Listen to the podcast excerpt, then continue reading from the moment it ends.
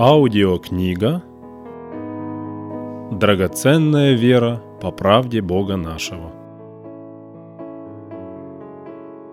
Глава 11. Церковь Христа. Тайна сия велика. Я говорю по отношению ко Христу и к Церкви. Вернемся к вопросу. Зачем Бог сотворил человека? Ответ на этот вопрос лежит через всю Библию. Начало – сотворения первого человека. Конец – огромная масса людей, которые стали новым Иерусалимом, святым, великим городом, который сошел с неба на новую землю, приготовленный как невеста. В этом и есть ответ – зачем Бог сотворил человека. Бог Отец родил Сына, как и написано – и вот зачнешь в чреве и родишь сына, и наречешь ему имя Иисус. Он будет велик и наречется сыном Всевышнего, и даст ему Господь Бог престол Давида, отца его, и будет царствовать, и царство его не будет конца. Бог понял, что нехорошо сыну оставаться одному, но необходимо сотворить ему помощницу, жену, которая бы царствовала с ним навеки навсегда. Невеста Христа. Возрадуемся и возвеселимся и воздадим Ему славу, ибо наступил брак Агнца, и жена его приготовила себя. И я, Иоанн, увидел святой город Иерусалим, новый, сходящий от Бога с неба – приготовленный как невеста, украшенная для мужа своего. И услышал я громкий голос с неба, говорящий, «Все скиния Бога с человеками, и Он будет обитать с ними, они будут Его народом, и сам Бог с ними будет Богом их». Новый небесный Иерусалим, состоящий из избранных Богом людей, святых Его, есть невеста Христа. И дано было ей облечься в весон чистый и светлый. Весон же есть праведность святых. Образ Христа и Его Церкви, как мужа и жены, показан от начала на примере Адама и Евы. И сказал Господь Бог, «Нехорошо быть человеку одному, сотворим ему помощника, соответственного ему». Господь Бог образовал из земли всех животных полевых и всех птиц небесных и привел их к человеку, чтобы видеть, как он назовет их. И нарек человек имена всем скотам и птицам небесным, и всем зверям полевым, но для человека не нашлось помощника, подобного ему. И создал Господь Бог из ребра, взятого у человека, жену, и привел ее к человеку. И сказал человек, «Вот, это кость от костей моих и плоть от плоти моей.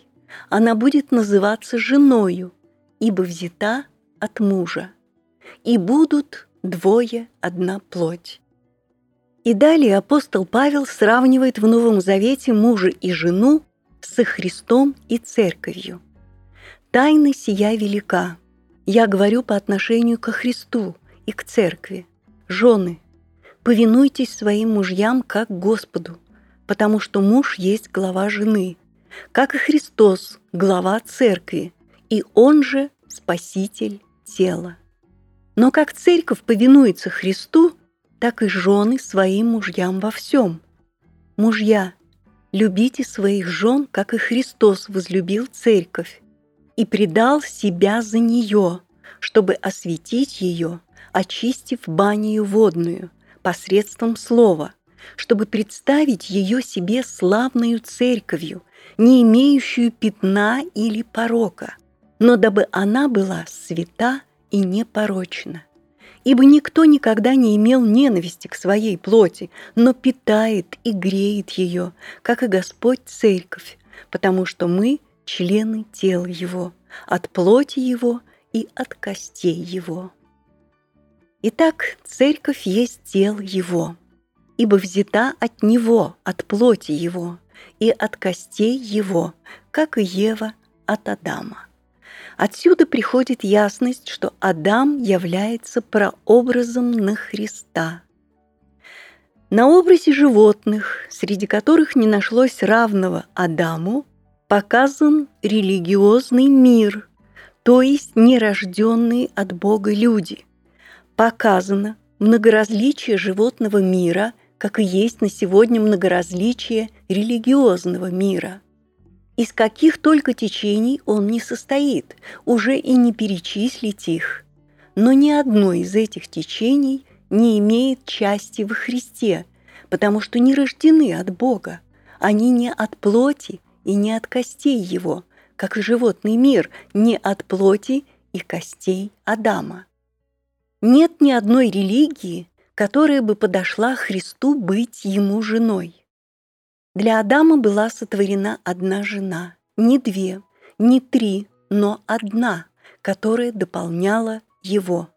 Так и для Сына Божия Бог Отец положил сотворить одну невесту или жену для полноты Сыну, для любви друг к другу, для общения, совета и утешения.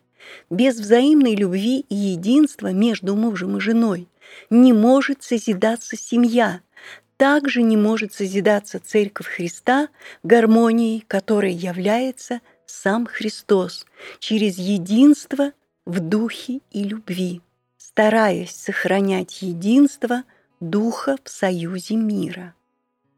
Жена Христа явлена от Него, от Слова истины, которое есть Господь Иисус Христос.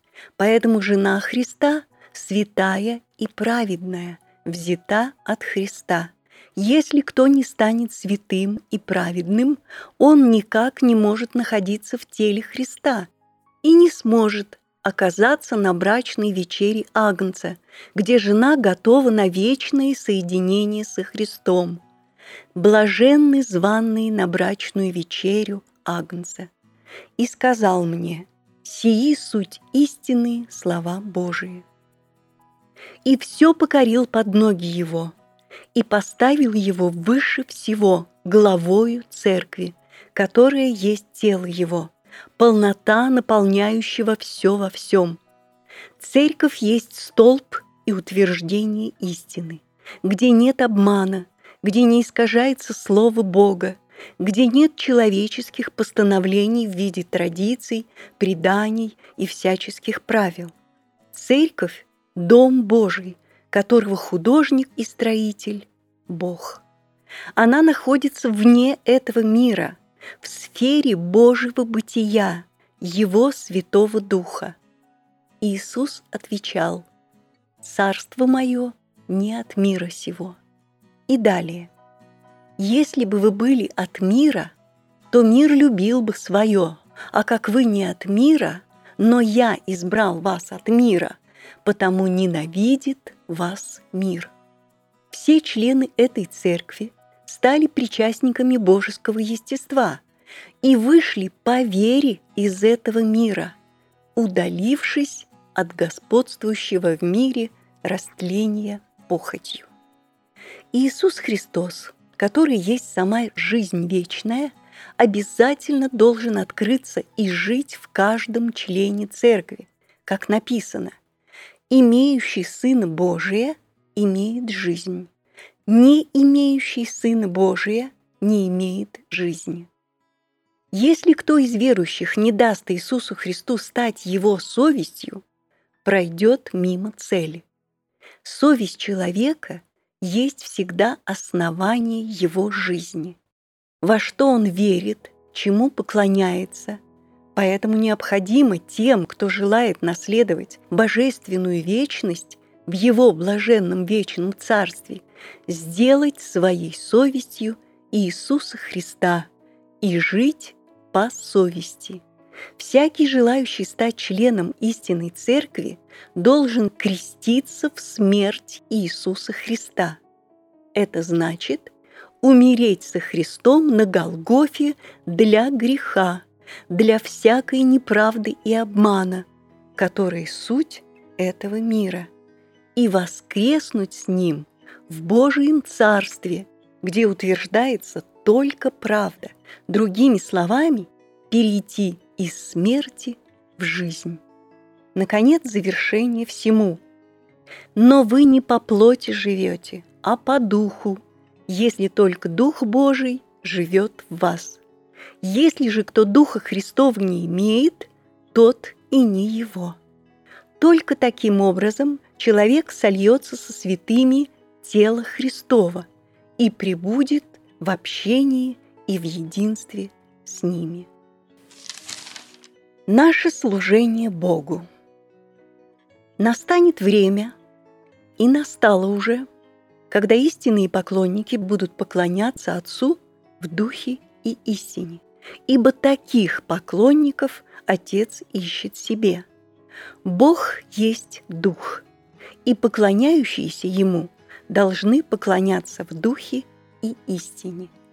Иисус Христос недвусмысленно сказал «Бог есть Дух, и поклоняющиеся Ему должны поклоняться в духе и истине». Господь употребил здесь слово «должны», которое не допускает никакого отклонения ни направо, ни налево, но «должны» – это значит, что другого поклонения Бог не принимает. И далее Господь сказал, Бог ищет себе поклонников, которые будут поклоняться Ему в духе и истине. Слова «ищет себе» показывают, что у Бога поклонников много, но Он среди всех ищет таковых, которые готовы поклоняться Ему в духе и истине, потому что Он есть Дух. Как бы человек не усердствовал в поклонении, но если оно не в духе и истине, то такое поклонение Богу не угодно. В духе имеется в виду в совести, в которой Христос, и потому совесть чистая и добрая. В истине имеется в виду, что душа покоится на совести, на Христе. Чистым сердцем человек ходит перед Богом, будучи во Христе, имея Христа, поклоняется, чтит, молится, славит, непрестанно служит и жизнью прославляет Господа Бога своего, светит Бога в своем сердце. В Ветхом Завете служение могли исполнять только священники, которые имели на себе святое помазание и носили специальные священнические одежды. И воспротивились Озии царю и сказали ему, «Не тебе, Озия, кадить Господу, это дело священников, сынов Аароновых, посвященных для кождения. Выйди из святилища, ибо ты поступил беззаконно, и не будет тебе это в честь у Господа Бога. В Новом Завете, рожденные от Бога словом истины, все суть цари и священники. Но вы – род избранный, царственное священство, народ святой, люди, взятые в удел, дабы возвещать совершенство призвавшего вас из тьмы в чудный свой свет. Некогда не народ, а ныне народ Божий. Некогда не помилованные, а ныне помилованы.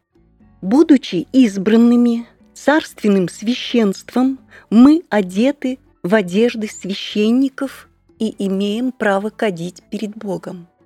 Более того, мы должны кадить Богу в духе и истине, например, в молитвах и в песнопениях, ибо когда мы поем, то в песнях наших призываем имя Господа, молимся Ему, прославляем Его, благодарим и светим Господа в наших сердцах. Ты, святой, живешь среди словословий Израиля. Радуйтесь, праведные, о Господе – правым прилично словословить. Славьте Господа на гуслях, пойте Ему на десятиструнной псалтире. Я буду славить имя Бога моего в песне, буду превозносить Его в словословии. Научайте и вразумляйте друг друга псалмами, словословием и духовными песнями, во благодати воспевая в сердцах ваших Господу – Когда человек чистым и искренним сердцем славит, благодарит в молитвах и в песнопении Бога, он пламенеет духом своим, то есть кадит Богу. Как проходят наши собрания? Христос стал нашей жизнью. Его жизнь разрушила в нас закон греха и смерти. И мы живем Христом, поэтому наши собрания свободные, открытые, без закона, правил и постановлений. Каждый член может свободно выражать себя, рассуждать, ведь мы и собираемся именно для того, чтобы иметь общение друг с другом, от сердца к сердцу, в простоте. Только при такой свободе проявляется через нас Дух Иисуса Христа, естество самого Бога. Поэтому наши собрания никогда не придут к хаосу, но наоборот, от младенчества, когда еще бывает шумно и кажется хаотично, мы, питаясь Христом, подрастаем, становимся взрослыми. В нас возрастает познание, любовь и мир друг к другу. И в собраниях наших водворяется покой и чинность. Но не наигранная чинность, как в религии, от того, что так положено, а от того, что Бог наш есть Бог устройства и мира. И Он более и более управляет нами, в нас и через нас, и исполняется Слово. Все, водимые Духом Божиим, суть сыны Божии. Важно понимать, что только Иисус Христос имеет место и право священно действовать в церкви. Душевное служение, когда оно не от Бога и не есть Духа Иисуса Христа, недопустимо. Недопустима гордость и превозношение одного над другим. Ревновать о том, чтобы Господь употребил в деле созидания своего тела, очень хорошо, и об этом следует ревновать но ревновать так, чтобы это было для Господа, а не для своего тщеславия и гордости. Необходимо ревновать, умоляясь и самоотрекаясь, всецело ища наполнение Господом, чтобы служение было основано на силе Господа, Его истине, Его любви. «Я есть истинная виноградная лоза, а Отец мой – виноградарь. Как ветвь не может приносить плода сама собою, если не будет на лозе, так и вы, если не будете во мне. Я есть лоза, а вы – ветви. Кто пребывает во мне, и я в нем, тот приносит много плода, ибо без меня не можете делать ничего.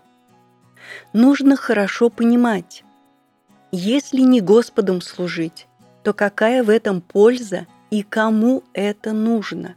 Ведь если не Господь, то в деле другой дух, дух лжи и зла, хотя он себя и будет выдавать ангелам света. Апостол Павел написал, «Ибо кто почитает себя чем-нибудь, будучи ничто, тот обольщает сам себя». Как это выглядит практически, что Христос священнодействует в наших собраниях и общениях? Истинной любовью все возвращали в того, который есть глава Христос, из которого все тело, составляемое и совокупляемое посредством всяких взаимно скрепляющих связей при действии в свою меру каждого члена. Каждый член тела церкви действует Иисусом Христом по мере дара и жизни в нем Иисуса Христа – так что все тело церкви есть действующий организм. И никто не исключен. Дары различны, но Дух один и тот же. И служения различны, а Господь один и тот же. И действия различны, а Бог один и тот же, производящий все во всех. Но каждому дается проявление Духа на пользу – Одному дается духом слово мудрости, другому слово знания, тем же духом, иному вера, тем же духом, иному дары исцелений тем же духом, иному чудотворение, иному пророчество, иному развлечение духов, иному разные языки, иному истолкование языков. Все же сие производит один и тот же дух, разделяя каждому особо, как ему угодно. Таким образом совершает свое священнодействие Иисус Христос, то есть Он управляет своими членами тела так, как Он хочет. Он – голова, и это Его тело. Написано, когда вы сходитесь, и у каждого из вас есть псалом, есть поучение, есть язык, есть откровение, есть истолкование, все сие да будет к назиданию. И пророки пусть говорят двое или трое, а прочие пусть рассуждают. Если же другому из сидящих будет откровение, то первый молчи, ибо все один за другим можете пророчествовать, чтобы всем поучаться и всем получать утешение. В собрании идет служение друг другу Иисусом Христом, то есть Духом Святым, как дает Господь. Кто здесь может быть исключен? Исключены ли здесь сестры, имеющие мужей? Кому можно сказать «ты молчи, не пророчествуй, не говори», если получила или получил откровение? Просто ясно, что в служении нет ни женского, ни мужского пола, но во всех Христос. Нет уже иудея, ни язычника, нет раба, ни свободного, нет мужеского пола, ни женского, ибо все вы одно во Христе Иисусе. Написано, если же другому из сидящих будет откровение, то первый молчи. Скажем, кто-либо из братьев говорит, и вдруг жене откровение. Что ей делать? Молчать или говорить? Если жена во Христе наполнена Духом Святым, то кто через нее говорит? Христос. Поэтому служение друг другу в наших собраниях есть и должно быть по духу, не душевное, не плотское, но духовное. Как понять тогда место Писания? «Жены ваши в церквах да молчат, ибо не позволено им говорить, а быть в подчинении, как и закон говорит». Речь о жизни по плоти – Жена подчинена мужу. Не позволено ей властвовать над мужем, как и написал апостол Павел. То есть все то, что осталось в нашей жизни по плоти, понять не сказать по природе, как Бог сотворил, так и должно оставаться неизменно до конца. О жизни же по духу апостол Павел ясно говорит «умерли для закона телом Христовым, Конец закона Христос. Как же теперь это соединить? Прежде сказано, как и закон говорит, а здесь умерли для закона. Вот мы и ставим все на свои места. Если по духу во Христе Иисусе, то нет ни мужеского, ни женского пола, но Христос – служение каждого. А если касается жизни по плоти, то это по природе, как Бог сотворил и определил от сотворения. Глава в семье – муж. Жена покорна мужу, она сотворена для мужа и никак не по-другому. Поэтому, как жена, не действующая Духом Святым, да молчит, так, согласно с познанием истины, и муж, если действует не Духом Святым, а по плоти, да молчит тоже. Служение нашего Христе Иисусе не по плоти, но по духу. Иисус Христос – священнодействователь, святилище и скинии истины, которую воздвиг Господь, а не человек. Только Ему место в служении в наших собраниях, и нет разницы, через кого Он действует, потому что все одно – во Христе Иисусе. Итак, угодное служение Богу в Новом Завете – это жизнь по духу.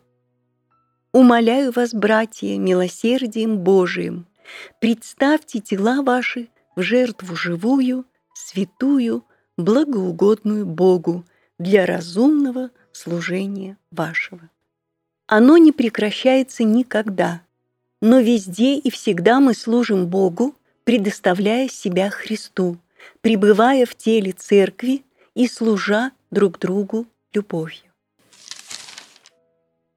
Кто хочет быть большим, да будет слугою. Иисус же, подозвав их, сказал, «Вы знаете, что князья народов господствуют над ними, и вельможи владствуют ими, но между вами да не будет так, а кто хочет между вами быть большим, да будет вам слугою, и кто хочет между вами быть первым, да будет вам рабом» так как Сын Человеческий не для того пришел, чтобы Ему служили, но чтобы послужить и отдать душу свою для искупления многих. Кто из вас меньше всех, тот будет велик. Речь о Доме Божием, который есть Церковь Бога Живого, которую Он приобрел себе кровью Своею. В Доме Божьем никак не может быть так, как оно есть в этом мире. Начальники господствуют, заставляя всех покоряться своей воле и служить им, задавливают непокорных, наказывая различными способами, чтобы все их боялись. То же самое действует и в любой религии. Ходят в страхе и благоговеют не пред Богом, ибо не знают и не понимают Его воли, а ходят перед человеком, который ведет себя и действует так, чтобы его боялись. Когда боятся, тогда благоговеют перед ним. Кто не боится, тот не благоговеет. Он либо любит, потому что как-то и в чем-то зависим, либо ненавидит, но держит это глубоко сам в себе, в тайне. Потом неожиданно еще от кого-то слышит, что тот тоже тайны ненавидит.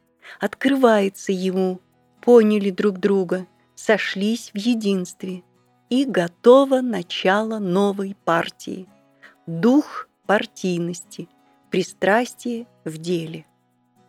Однако, как учит нас слово учение Господа, которое есть дух бессмертия, пастырей ваших умоляю я, сопастырь и свидетель страданий Христовых и соучастник в славе, которая должна открыться. Пасите Божие стадо, какое у вас, надзирая за ним непринужденно, но охотно и богоугодно, не для гнусной корысти, но из усердия и не господствуя над наследием Божиим, но подавая пример стаду, и когда явится пастырь начальник, вы получите неувидающий венец славы. Истинная церковь как семья. В семье все разные по возрасту. Младший брат или сестра, старший брат или сестра, отец и мать. В церкви различия, достоинства и высота возможны только по мере возраста Христова и наполнения Божьей любовью. Чем больше Бог употребляет человека, тем ничтожнее человек видит самого себя, так как вся слава принадлежит Богу, о чем и писал апостол Павел.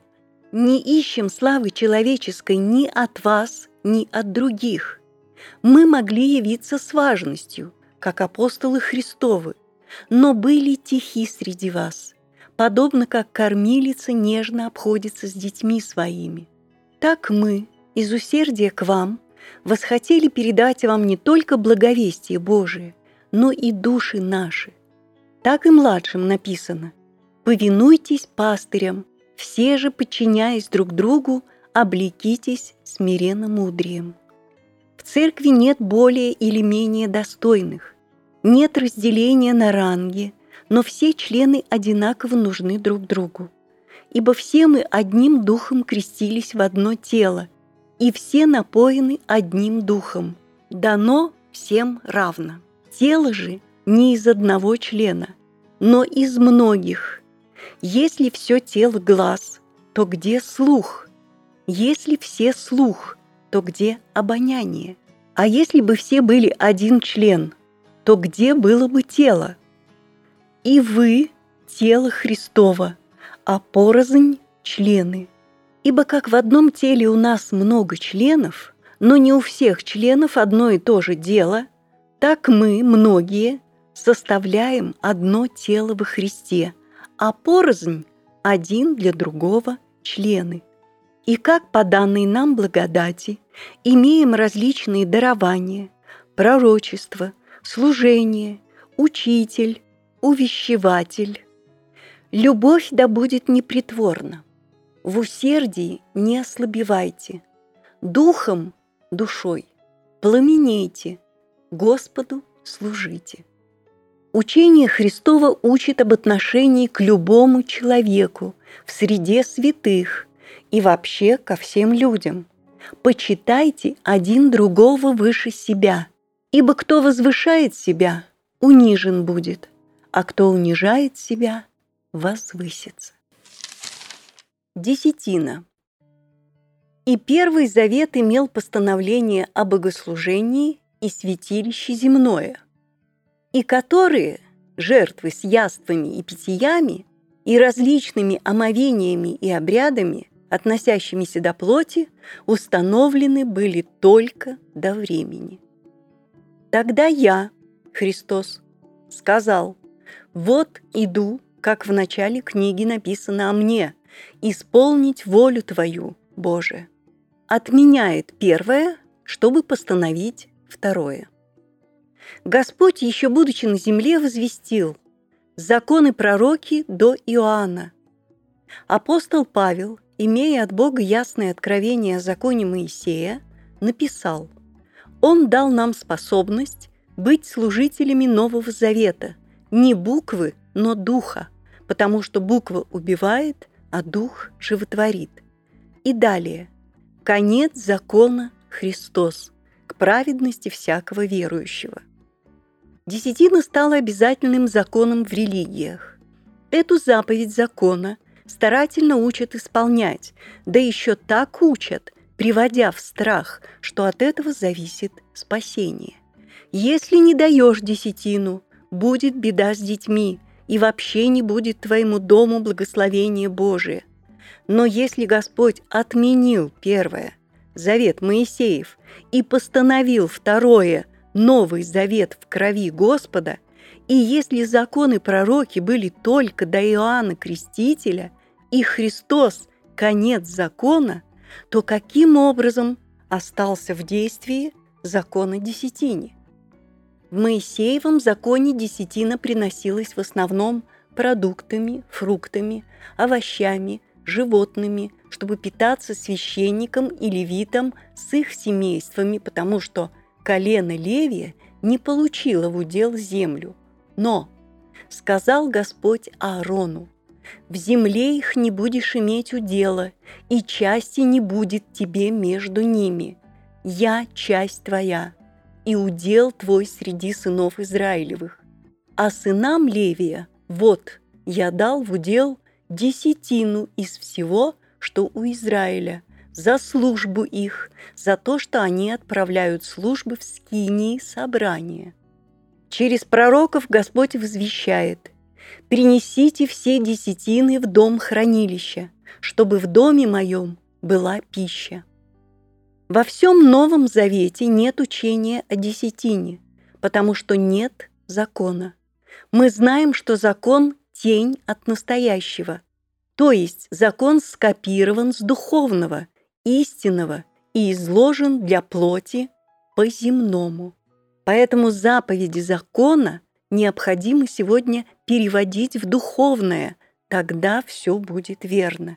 И если учение о десятине перевести в духовное понимание, то о какой пище или жертвоприношении идет речь сегодня?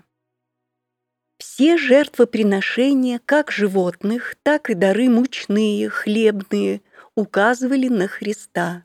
Так и десятина указывает на Христа. «Я есть истинная пища и питье». Старайтесь не о пище тленной, но о пище, пребывающей в жизнь вечную, которую даст вам Сын Человеческий, ибо на нем положил печать свою Отец Бог. Пища в Доме Божием сегодня – это слово учения Нового Завета.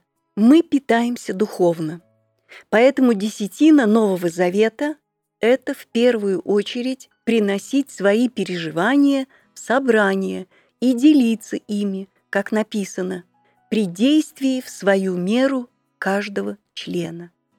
И когда вы сходитесь, и у каждого из вас есть псалом, есть поучение, откровение. Так и апостол Петр пишет об этом. Приносить духовные жертвы, благоприятные Богу и Иисусом Христом. Из этого состоит вся жизнь христианина. Служение Нового Завета – это служение по Духу Святому, из сердца, а Дух Святой есть Бог. Бог же есть любовь. Все, чем жертвует человек, он жертвует по любви и никак не по принуждению, которое от закона. О пожертвованиях, куда входят и денежные сборы, Новый Завет учит просто. При сборе же для святых поступайте так, как я установил в церквах галатийских. В первый день недели каждый из вас пусть отлагает у себя и сберегает, сколько позволит ему состояние, чтобы не делать сборов, когда я приду. Здесь нет никакой речи о десятине, но о том, сколько позволит состояние. Во втором послании Коринфянам, 8 и 9 главы, подробно описано о сборах для нужд святых или нужд церкви, и опять не сказано ничего о десятине, как о ней было изложено в Ветхом Завете. Не утверждается никакой закон, но полная свобода. Каждый уделяй по расположению сердца, не с огорчением и не с принуждением, ибо доброхотно дающего любит Бог. При этом апостол Павел написал, «Кто сеет скупо, тот скупо и пожнет. Итак, поистине Нового Завета нет закона о десятине деньгами. У Бога нет закона, и в законе совершенно нет нужды, потому что действует любовь к Богу и к Его делу. Еще до закона говорится о десятине по вере, на примере Авраама, как написано, «Ибо Милхиседек, царь Салима, которому и десятину отделил Авраам от всего. И, так сказать, сам Левий, принимающий десятины, в лице Авраама дал десятину, ибо он был еще в чреслах отца, когда Мелхиседек встретил его. Отсюда возникают вопросы. Разве служение Богу в доме Его, в церкви сегодня прекратилось? Разве больше не нужны средства для служения? Разве не прекрасно церкви иметь средства, чтобы поддержать нуждающихся? Для служения по закону Ветхого Завета Бог определил самое необходимое, которое никак не повергало людей в бедствие. А как на сегодня? По любви к Богу и к делу Божию верующие могут жертвовать гораздо больше десятины – Писание говорит, «Не знаете ли, что тела ваши суть храм живущего в вас Святого Духа, которого имеете вы от Бога, и вы не свои, ибо вы куплены дорогою ценою. Посему прославляйте Бога и в телах ваших, и в душах ваших, которые суть Божии. Апостол Павел пишет, «Ибо мы его творение созданы во Христе Иисусе на добрые дела, которые Бог предназначил нам исполнять. Мы предали себя добровольно Богу, и мы не свои. И все, чем человек владеет, не дал ли ему Господь? И разве оно принадлежит человеку? И я говорю вам, приобретайте себе друзей богатством неправедным, чтобы они, когда обнищаете, приняли вас в вечные обители. Верный в малом и во многом верен, а неверный в малом неверен и во многом. Итак, если вы в неправедном богатстве не были верны, кто поверит вам истинное? И если в чужом не были верны, кто даст вам ваше? Никакой слуга не может служить двум господам, ибо или одного будет ненавидеть, а другого любить, или одному станет усердствовать, а о другом не родить. Не можете служить Богу и мамоне, земным средством для плоти. Слышали все это и фарисеи, которые были сребролюбивы, и они смеялись над ним. Он сказал им, «Вы выказываете себя праведниками пред людьми, но Бог знает сердца ваши, ибо что высоко у людей, то мерзость пред Богом». Далее Господь очень определенно показал в притче на примере богача и нищего Лазаря, как можно не видеть нужду своих же в церкви. Имея большой достаток, богач совсем не видел, не замечал нищего и больного Лазаря. Это показало, где его сердце. Взглянув же, он, Господь, увидел богатых, клавших дары свои в сокровищницу – Увидел также и бедную вдову, положившую туда две лепты, и сказал, «Истинно говорю вам, что эта бедная вдова больше всех положила, ибо все те от избытка своего положили в дар Богу, а она от скудости своей положила все пропитание свое, какое имела». И снова вопрос. Богу нужны дары от людей. Бог, сотворивший мир и все не требует служения рук человеческих, как бы имеющий в чем-либо нужду, сам давая всему жизнь и дыхание и все. Но как испытать Богу сердца людей? Куда они наклонены и к чему прилеплены? Что любят и где их сокровище? Ибо где сокровище ваше, там будет и сердце ваше. Сын чтит отца и раб господина своего – если я Отец, то где почтение ко мне? И если я Господь, то где благоговение предо мною? Говорит Господь Саваоф вам, священники, бесславящие имя мое. И когда приносите в жертву слепое, не худо ли это? Или когда приносите хромое и больное, не худо ли это? В то время по закону приносили в жертву животных – и как строго Господь обличал их. Проклят лживый, у которого в стаде есть неиспорченный самец, и он дал обед, а приносит в жертву Господу поврежденное. Сегодня наше пожертвование не по закону и не животными, однако жертвоприношения необходимы. И если Господь тогда видел в стаде здоровое животное, а хозяин старался избавиться от больного, слепого, хромого, то разве Господь сегодня не видит сердца всех нас, как человек относится к пожертвованиям, как он предан делу Божию? Испытывается каждое сердце, как оно любит Бога. Какую церковь заберет себе Христос вторым пришествием? Итак, вы уже не чужие – и не пришельцы, но сограждане святым и свои Богу, быв утверждены на основании апостолов и пророков, имея самого Иисуса Христа краеугольным камнем, на котором все здание, слагаясь стройно, возрастает в святой храм в Господе, на котором и вы устрояетесь в жилище Божие Духом. Дети Божии есть камни живые, которые вкладываются в строение Божие. И далее. И я, Иоанн, увидел святой город Иерусалим, новый, сходящий от Бога с неба, все скиния Бога с человеками. Слагаясь стройно, завершилось строение в явлении святого города Иерусалима. Как происходит это строение? Во-первых, есть только одно верное основание.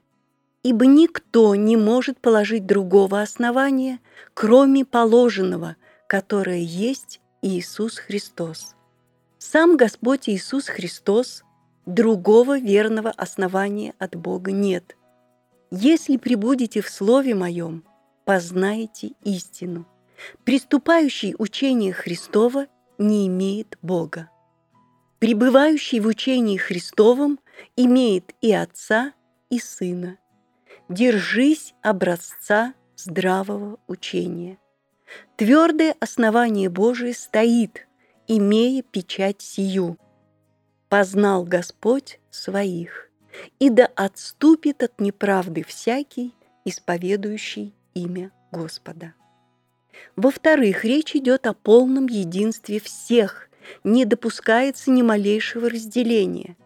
Умоляю вас, братья, именем Господа нашего Иисуса Христа, чтобы все вы говорили одно, и не было между вами разделений, но чтобы вы соединены были в одном духе и в одних мыслях, подвязаясь единодушно за веру евангельскую.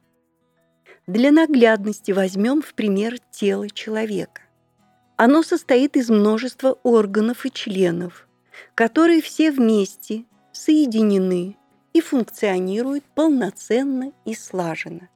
Каждая клеточка получает питание через кровь, которая одинаково снабжает органы всем потребным для жизни.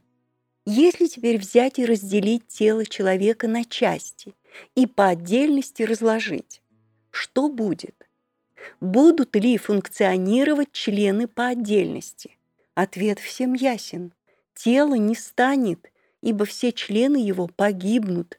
Они не смогут жить и действовать поодиночке.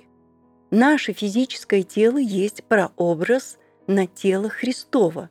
Оно не может быть разорванным или разделенным на многие части, и каждая часть тела не может сама по себе действовать, вне тела она мертва. Все тело составами и связями, будучи соединяемо и скрепляемо, растет возрастом Божиим. Одно тело и один дух, как вы и призваны к одной надежде вашего звания. Один Господь, одна вера, одно крещение. Полное единство – Одни мысли в одном духе возможны только в явлении новой твари, жизнь которой есть Христос. Любовь – действующая сила новой твари, которой созидается тело Христа. Возлюбленные, будем любить друг друга, потому что любовь от Бога, и всякий любящий рожден от Бога и знает Бога. Кто не любит, тот не познал Бога, потому что Бог есть любовь. Бог есть любовь, и пребывающий в любви пребывает в Боге, и Бог в нем. Любовь до того совершенства достигает в нас, что мы имеем дерзновение в день суда, потому что поступаем в мире сем, как Он. В совершенной Божьей любви строение Божие созидается слаженно – от младенца до мужа совершенного, доколе все придем в единство веры и познание Сына Божия, в мужа совершенного, в меру полного возраста Христова. Истинную любовью все возвращали в того, который есть глава Христос, из которого все тело, составляемое и совокупляемое посредством всяких взаимно скрепляющих связей при действии в свою меру каждого члена получает приращение для созидания самого себя в любви. Апостол Павел написал, «Я ревную о вас ревностью Божию, потому что я обручил вас единому мужу, чтобы представить Христу чистою девою». Итак, возлюбленные, ожидая сего, почитесь явиться пред Ним неоскверненными и непорочными в мире. Дом Божий, Церковь Бога Живого, есть столб и утверждение истины. Теперь встает вопрос, когда явится наш Господь вторым пришествием? то какая церковь будет взята им навсегда к себе? Будет взята та, которая окажется его единым телом, глава которой он сам. Будучи на земле, наш Господь учил и говорил, «Кто мне служит, мне да последует, и где я, там и слуга мой будет». В молитве же просил Отца об этом одном теле. Да будут все едино, как Ты, Отче, во мне, и я в Тебе, так и они да будут в нас едино. Я в них, и Ты во мне, да будут совершены воедино. Истинный дом Бога непременно слагается стройно, потому что сам Господь совершает дело свое через верные и преданные Ему сосуды. Священное Писание учит, предупреждает, наставляет, убеждает. В ком нет единства по учению Господа нашего, кто разделяется и имеет зависть, подозрение, нелюбовь к брату или сестре, кто не имеет общения со святыми в церкви, тот не будет принадлежать телу. В явлении Господа – за своим телом, но будет отправлен во тьму внешнюю, где дьявол и ангелы его. Итак, хорошо уразумеем, что Господь возьмет к себе чистое, единое, целое тело, которое и преобразится в образ Его святой и праведный.